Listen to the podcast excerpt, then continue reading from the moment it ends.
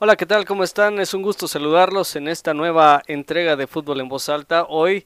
vamos a platicar un poquito de lo que sucedió en esta fecha número 2 del fútbol guatemalteco, el clásico de la capital entre Municipal y Comunicaciones, lo que pasó en la victoria de Cobán Imperial que al final de cuentas le costó, pero, pero pudo sacar la tarea adelante y obviamente el resto de la jornada que vamos a desglosar en este nuevo episodio de Fútbol en Voz Alta. Así que bienvenidos.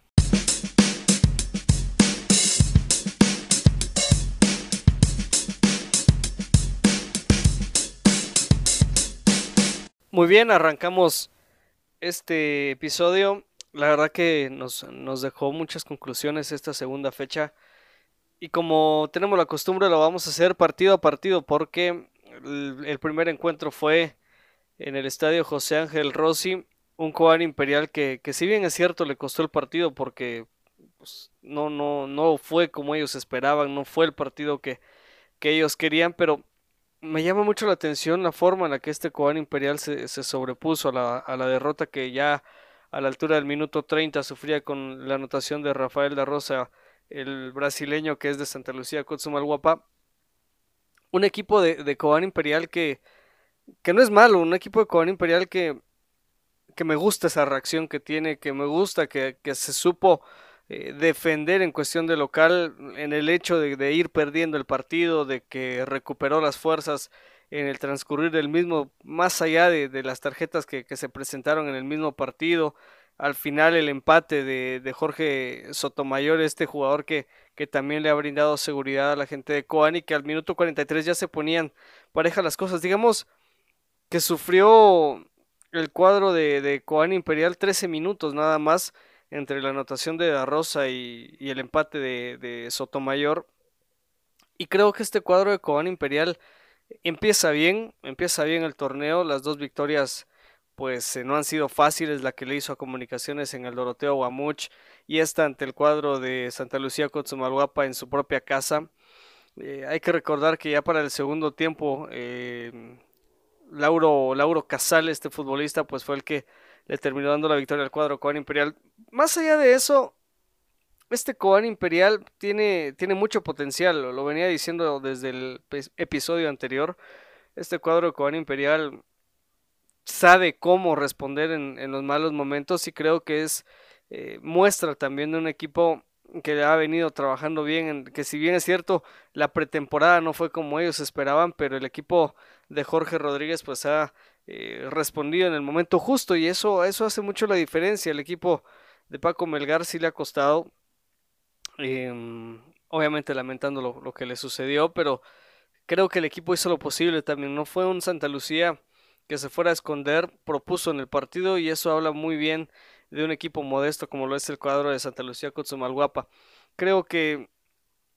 hizo bien Cobán, obviamente para su afición, el, hecho de, ganar el partido, pero ya sentirse abajo en el marcador en apenas 30 minutos, creo que eso le complica mucho la vida a un plantel que está llamado a ser protagonista de este mismo torneo, que si bien es cierto en el anterior no le fue como, como se esperaba con eh, la Chapa de Benítez, sino porque haya hecho algo mal, sino porque se quedó otra vez en el mismo, en el mismo camino. Este equipo de Coan me, me gusta, me agrada, tiene, tiene gallardía, tiene talento, tiene eh, reacción, tiene sangre en la cara. Y creo que lo ha demostrado en dos partidos, tanto de visita como de local. Supo conseguir eh, tres puntos que ahora pues lo tienen ahí metido en la parte alta de la tabla y eso habla muy bien del cuadro de Coan Imperial de Santa Lucía. Cotzumalguapa no es que no tengamos nada que decir, pero creo que es un equipo que conforme lo hemos visto en estos dos juegos podemos sacar conclusiones de que eh, al estilo fiel de, de, Paco Melgar, ya sabemos a qué juega. Es un equipo que de visita se trata de defender bien, de mantener el orden, que es lo que siempre ha buscado el profe Melgar en cuanto a sus equipos y lo ha conseguido de esta manera con el equipo de Santa Lucía Cotzumalguapa. Resaltar nada más la tarjeta roja y la amonestación para Enrique Haroldo Club a la altura del minuto 88 que dejaba con 10 al cuadro de Coan Imperial, pero ya eh, sobre la hora el equipo em, de los Príncipes Azules pues supo mantener su arco con el único gol del partido que tuvo, el de Rafa da Rosa que pues fue el único que le pudo hacer al cuadro de Coan Imperial en esa visita, importante porque Santa Lucía también empieza a hacer goles de visita y no cualquiera le hace gol a, Coan Imperial en la cancha del José Ángel eh, Rossi, entonces creo que, también hay que darle el mérito a un modesto Santa Lucía Cotzumalguapa que, eh, si bien es cierto, no tuvo las condiciones necesarias para viajar. Y acá creo que podemos tocar un tema interesante, perdón, un tema importante, de que los equipos del fútbol guatemalteco no todos tienen la posibilidad de, de tener un buen viaje, de, de en algún momento tener buses eh, cómodos para, para, los equipos. Eh, que lo tiene Municipal, que lo tiene Comunicaciones, que lo tiene Shela, que lo tiene Antigua, que lo tiene Cobán, que lo tiene Guastatoya, lo tiene Sanarate. Eh, es cierto, pero no todos tienen esa posibilidad. Es muy modesto lo de Santa Lucía. Yo espero que conforme vayan pasando las em, fechas, este, este equipo de, de Santa Lucía Cotzumalguapa le dé mejores comodidades a sus futbolistas. Cuando se tiene al futbolista contento, creo que no tiene que existir ninguna excusa de, de parte del mismo futbolista como para decir eh, venimos cansados, eh, la verdad que el transporte no, no ayudó. Creo que, que eso le va dando una tranquilidad al futbolista también de que eh, tiene un transporte cómodo, un transporte adecuado. Invertir un poco en esta situación no, no le haría nada mal a un cuadro de Santa Lucía con su Malguapa que como repito tiene mucho potencial y tratar bien al jugador creo que sería, creo que sería un aporte importante. Después de todo, eh, es un viaje muy largo, el de Santa Lucía con su hacia, hacia Cobán. Em,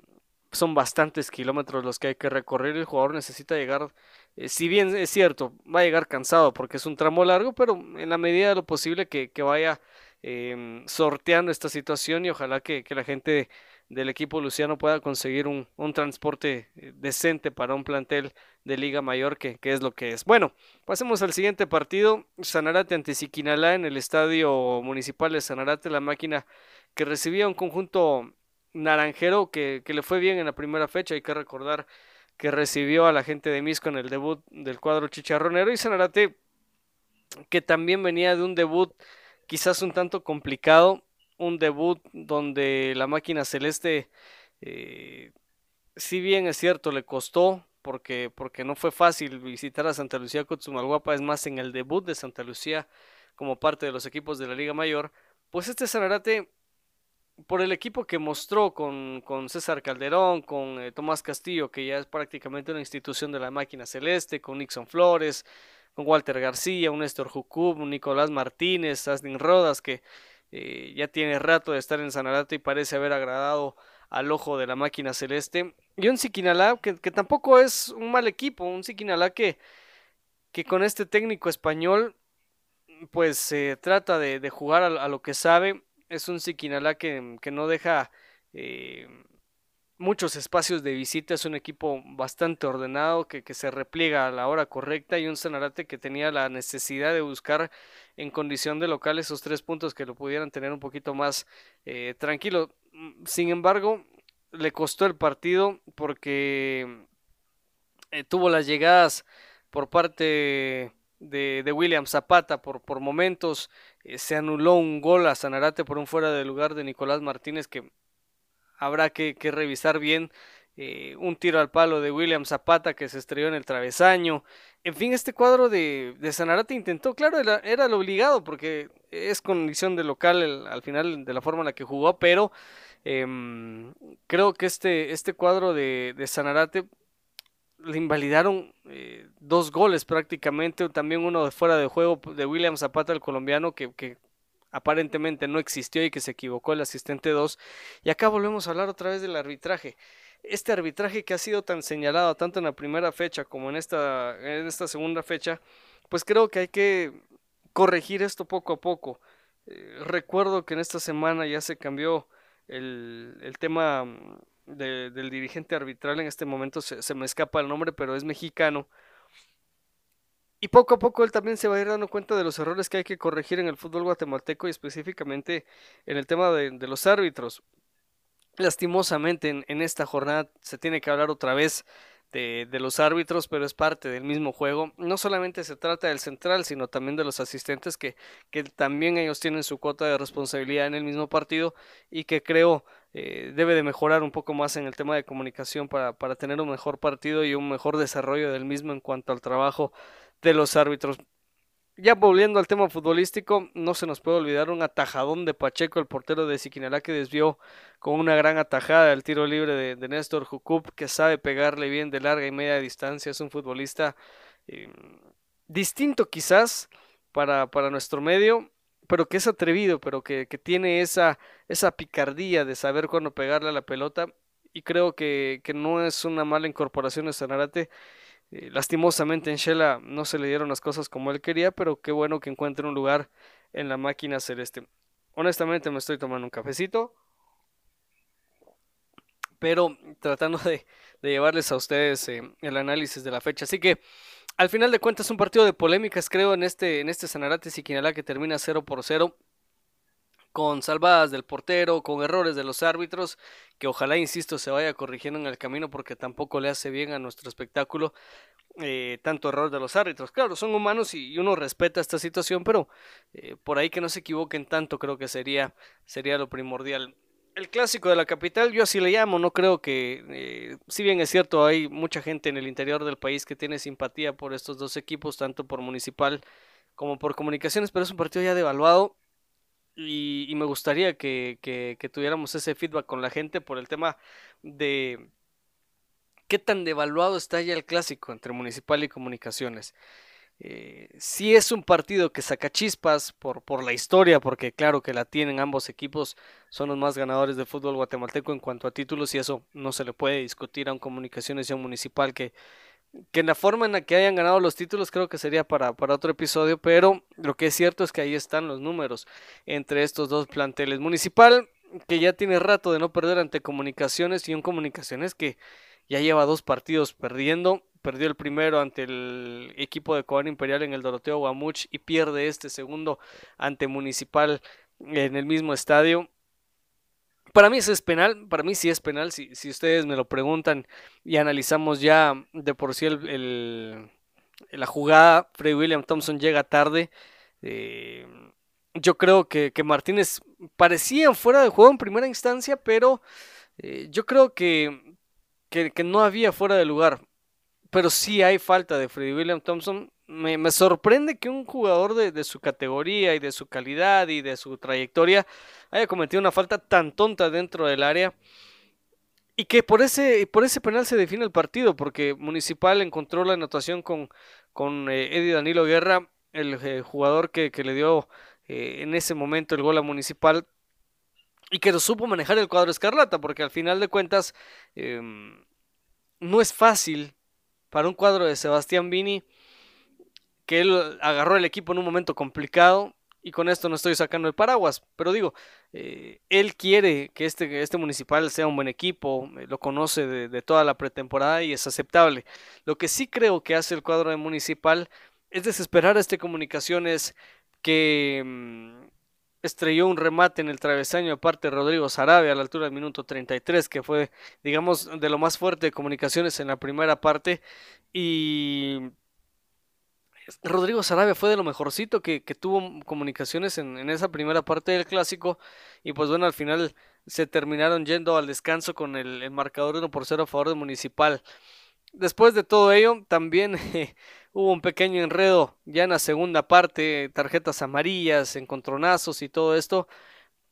Pero yo no sé hasta qué punto es, eh, parte del show de un clásico entre comunicaciones y municipal. Eh, honestamente este, este partido se devaluó hace mucho tiempo, a mi parecer. Creo que ya no tiene esa misma vibra, ese mismo feeling, ese, ese mismo entorno, no, no sé, tiene algo diferente estos últimos clásicos a los que se vivieron antes, ¿no? Eh, claro, cambió mucho la historia, cambiaron jugadores, cambiaron muchos futbolistas. Em, antes, eh, Comunicaciones y Municipal eran los que, digamos,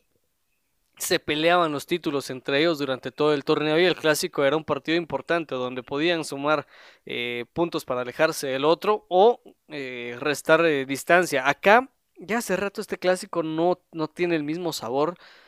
Y lo digo porque ni Municipal ni Comunicaciones son los mismos protagonistas que, eran hace algunos años. Ya el protagonismo lo ganó Antigua, el protagonismo lo ganó Cobán, el protagonismo lo ganó Guastatoya, el protagonismo lo ganó Shela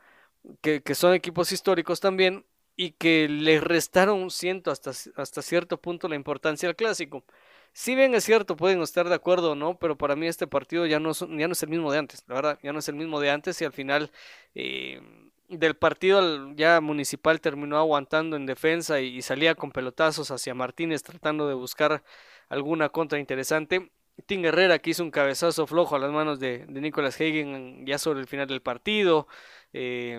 luego también un cabezazo eh, en plancha del Pelón Robles al minuto 89. Municipal estaba prácticamente encerrado esperando a que, a que Comunicaciones no le hiciera daño y un Comunicaciones que estaba completamente desesperado en no perder un clásico. Claro, al final terminó con, con un conato de bronca eh, este partido creo que, que, innecesario. Habla de la impotencia de un Comunicaciones que no sabe cómo ganarle a Municipal desde hace más de 10 partidos y un cuadro escarlata que a pesar de que en esos momentos no la estaba pasando bien, supo plantarle cara a Comunicaciones que tiene ahora que ir a buscar en la cancha, en, en la cancha de Honduras específicamente para, para enfrentar al maratón por, por la liga de la CONCACAF y que yo no sé si Comunicaciones le está apostando más al torneo internacional que al nacional, pero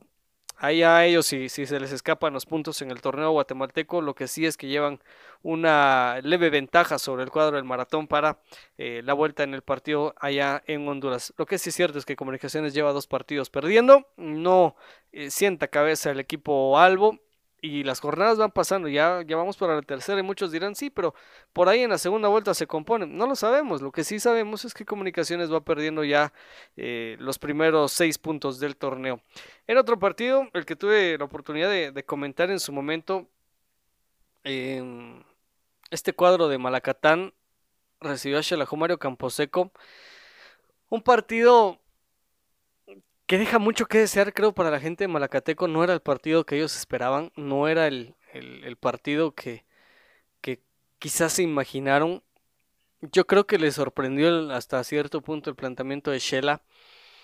Shela que sale bien con, Álvaro García, con Rafa, con Darío, con eh, Juan Yash, eh, con Wilson Godoy. Juan Yash que, entró hasta la segunda parte. Pero eh, me refiero al, al, caso de Milton Gary Leal ya en el sector de medio campo a Gerardo Arias, Kevin Norales, eh, el mismo Chucky Santeliz que vio actividad en este partido, bastante, bastante profesional porque defendió la camiseta de Shela eh, como, debía ser, como debía de ser, Alexis Mata, Edgar Macal, Carlos Camiani, y que hoy creo que fue un factor importante el tema de Álvaro García. Sin duda alguna, el arquero de, de Mario Camposeco salvó mínimo unas cuatro hechas, de verdad, de, de gol. Eh, en alguna se lesiona, una falta fuerte de Enzo Herrera en la segunda parte que, que, le lastima el codo al arquero uruguayo, pero que se repone bien. Pero creo que si no hubiera sido por este futbolista, por, por Álvaro García Shela, se regresa a Quetzaltenango con una, con una fuerte derrota. Eh, es complicado cuando, cuando el protagonista del partido es el, es el portero, no porque sea malo, sino porque eso quiere decir que le llegan al equipo con cierta facilidad y llama mucho la atención. Malacateco que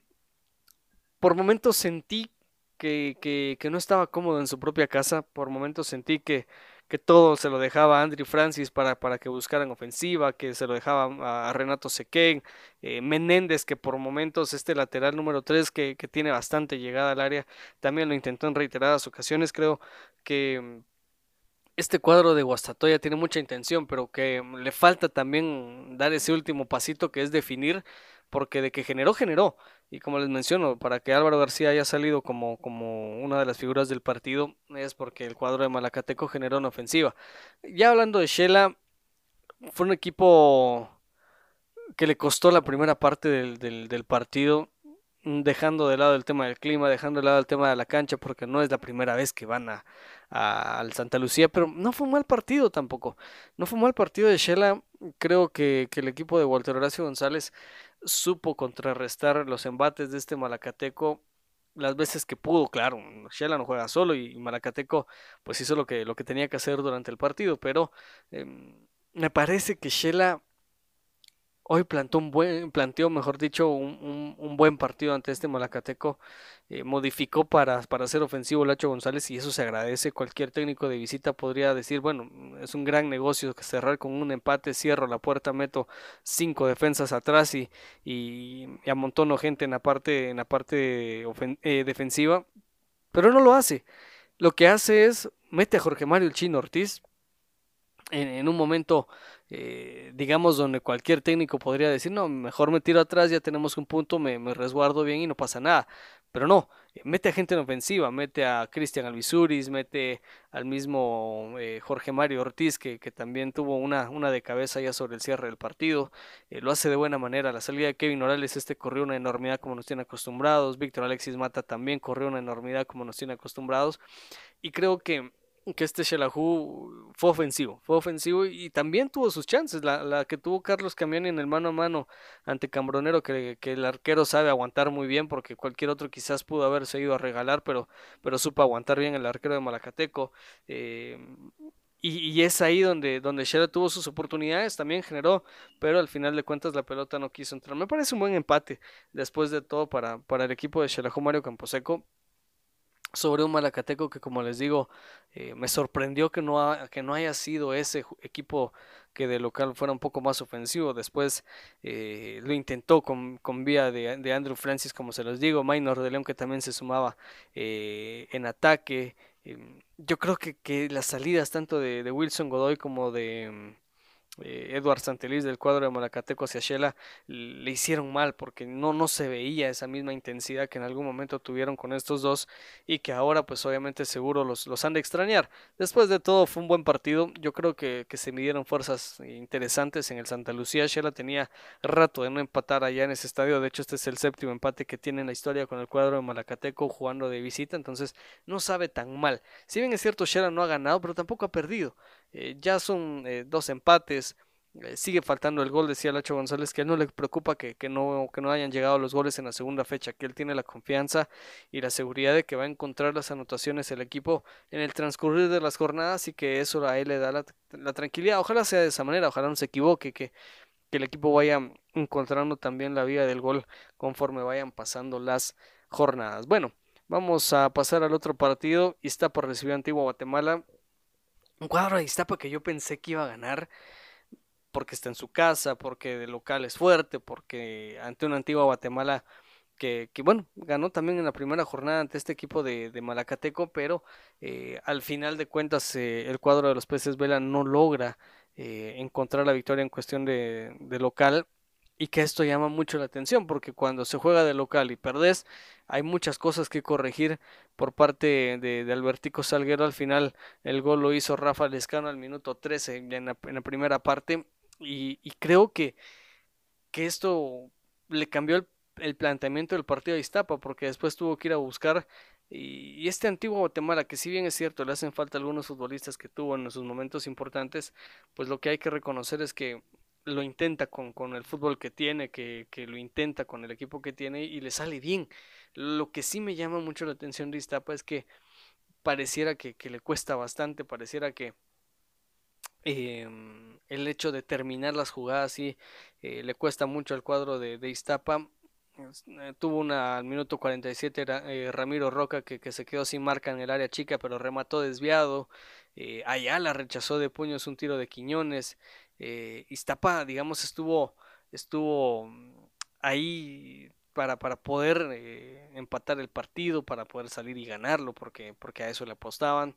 Eh, se marca penal para Antigua por falta de días sobre Aguilar a la altura del minuto 52. Liborio detuvo el penal eh, cobrado por Cristian Ojeda y que fue, digamos, como el de Carlos Camiani, suave y, y, bastante anunciado. Entonces, eh, este Iztapa tuvo para, para empatar y para ganar el partido, pero, pero tuvo también su, su, cuota de suerte el cuadro de Antigua Guatemala para haberse quedado eh, con la victoria. Una pelota que Eliseo Díaz remató de volea luego de un rebote, pero su disparo se estrelló en el larguero de Antigua. Eso pudo también cambiar la historia del partido. Eh, también Ayala en una gran salvada del portero colonial en un fuerte remate de Sergio Blancas. O sea, Iztapa lo intentó, pero al final de cuentas no se le dan las cosas a un cuadro de los peces vela que tiene que ver cómo se le escapan tres puntos en condición de local. Y ya para terminar esta fecha número 2, este Guastatoya fue a la cancha del Santo Domingo de Guzmán. Un saludo para la gente de Misco que seguramente están contentos eh, celebrando eh, el tema de su fiesta patronal. Pues bueno, el cuadro de, de Misco empezaba perdiendo el partido con gol de Luis eh, Martínez Castellanos a la altura del minuto 18, que cambiaba obviamente el partido porque Misco iba para, para ganarlo. Eh, aún no encuentra la victoria el cuadro de, de, Misco, pierde contra Siquinalá el primer partido, recibe a Guastatoya y lo empata, pero creo que tiene este, este, este cuadro de Guastatoya